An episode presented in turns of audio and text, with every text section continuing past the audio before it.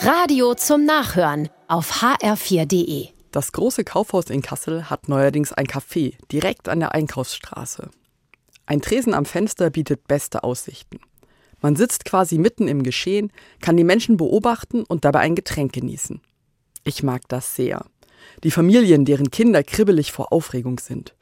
Manche Erwachsene, die schon einen Glühwein zu viel hatten. Die Menschen, die Leuchtgeweihe verkaufen und auch von der Konsumstimmung profitieren wollen. Ich erfreue mich an der Vielfalt, die vor dem Fenster zu sehen ist. Dabei muss ich gut aufpassen, nicht ins Lästern zu verfallen. Guck mal, geht ja gar nicht. Das scheint spaßig, ist aber herablassend und unfair.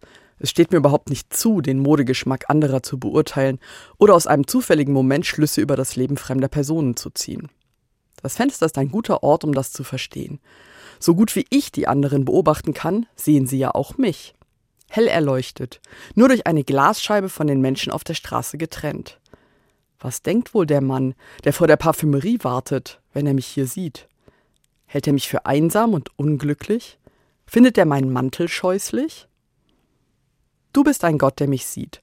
Das ist das biblische Motto für 2023. Ich stelle mir vor, dass Gott gern dem bunten Treiben in der Stadt zusieht. Allerdings ohne die spitzen Bemerkungen, die mir dabei auf der Zunge liegen. Im Gegenteil. Gott freut sich an diesen vielen verschiedenen Menschen. Er blickt liebevoll auf jede von uns.